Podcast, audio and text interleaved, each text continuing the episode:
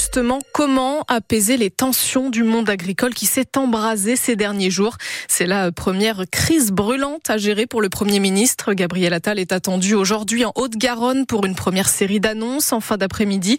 Un comité d'accueil est déjà prêt à l'aéroport de Toulouse, annonce la FDSEA sans en dire plus.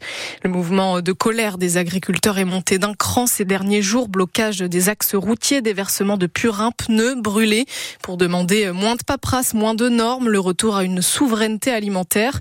Marina Périnel, coprésidente des jeunes agriculteurs de Loire-Atlantique, était notre invitée ce matin sur France Bleu Loire-Océan.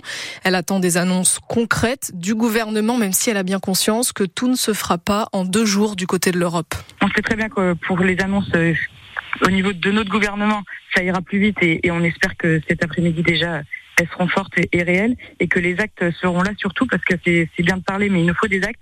Mais, euh, mais pour l'Europe, on sait très bien que ça prendra plus de temps.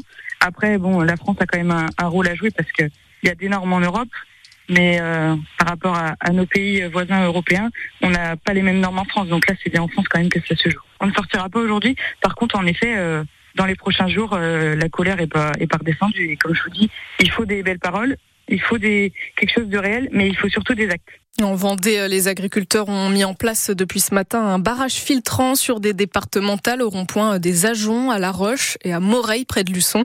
La provenance des produits est vérifiée dans les camions. Pas de blocage, mais ils sont euh, aussi toujours présents sur plusieurs péages, sur la 83 et la 87, aux Essarts, aux Herbiers, à Fontenay-le-Comte notamment. Hier soir, l'échangeur des Essarts était d'ailleurs complètement bloqué. À Paris, aujourd'hui, les agriculteurs appellent un blocage de 14h jusqu'à minuit avec 5 barrages filtrant en Ile-de-France. Les agriculteurs qui pourraient être rejoints par les salariés du dépôt pétrolier de Donge. La grève pour les salaires est reconduite. Ce matin, ça fait une semaine que le déchargement des pétroliers est très fortement perturbé. Le barrage filtrant de ce matin pour les camions a été levé vers 10h30. Pas de blocage donc à proprement parler pour le moment, selon les syndicats. La loi immigration sera appliquée dès ce week-end. C'est en tout cas ce que demande Emmanuel Macron à Gérald Darmanin, une loi amputée de 40% de ses articles, censurés par le Conseil constitutionnel hier. Dans, toute la, dans la toute première version de la loi, un sans-papier exerçant un métier en tension comme le BTP pouvait avoir sa carte de séjour. Finalement, la décision est laissée au préfet avec des conditions durcies, avoir habité en France pendant trois ans par exemple.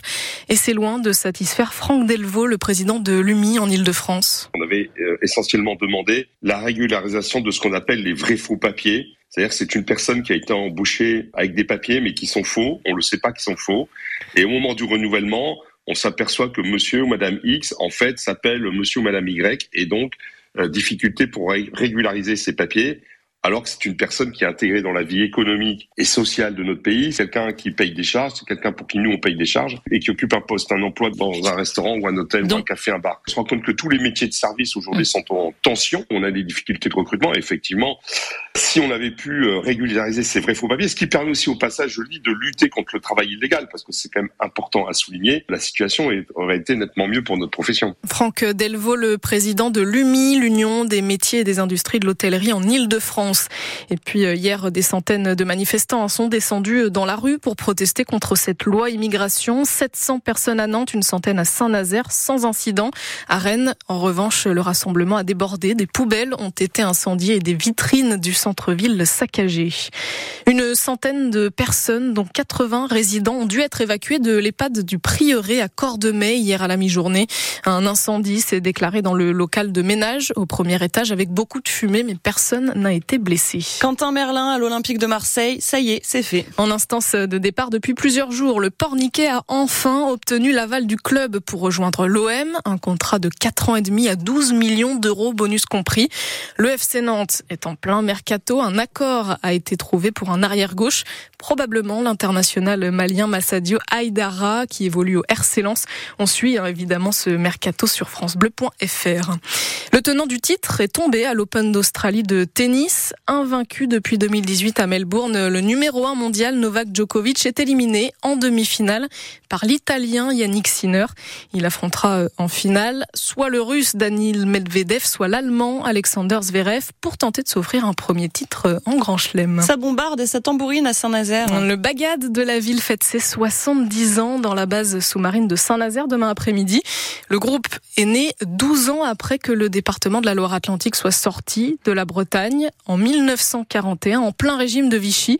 Pour autant, pas de doute, l'identité bretonne est toujours là dans les conservatoires selon Astrid, percussionniste dans le Bagat de Saint-Nazaire. Il y a 70 ans, ça faisait pas si longtemps que ça que la Loire-Atlantique était plus en région Bretagne, puisqu'elle est sortie de la Bretagne en 41. Donc euh, ça faisait que 12 ans hein, qu'on n'était plus dans la région Bretagne. Bon après les bagades se sont créées à cette période-là, mais la culture était très présente encore parce qu'on était euh, historiquement parlant, on, était breton. Donc euh, on n'a pas oublié toutes nos cultures bretonnes d'un claquement de doigts et enfin Saint-Nazaire a le droit à son bagade parce que oui en fait il y a énormément de gens entre les écoles d'Iwan et enfin la culture bretonne est très présente dans la région. Même 70 ans plus tard, quoi. Même 70 ans plus tard. La fête pour les 70 ans du Bagad de Saint-Nazaire commence demain après-midi à partir de 15h30 à la base sous-marine.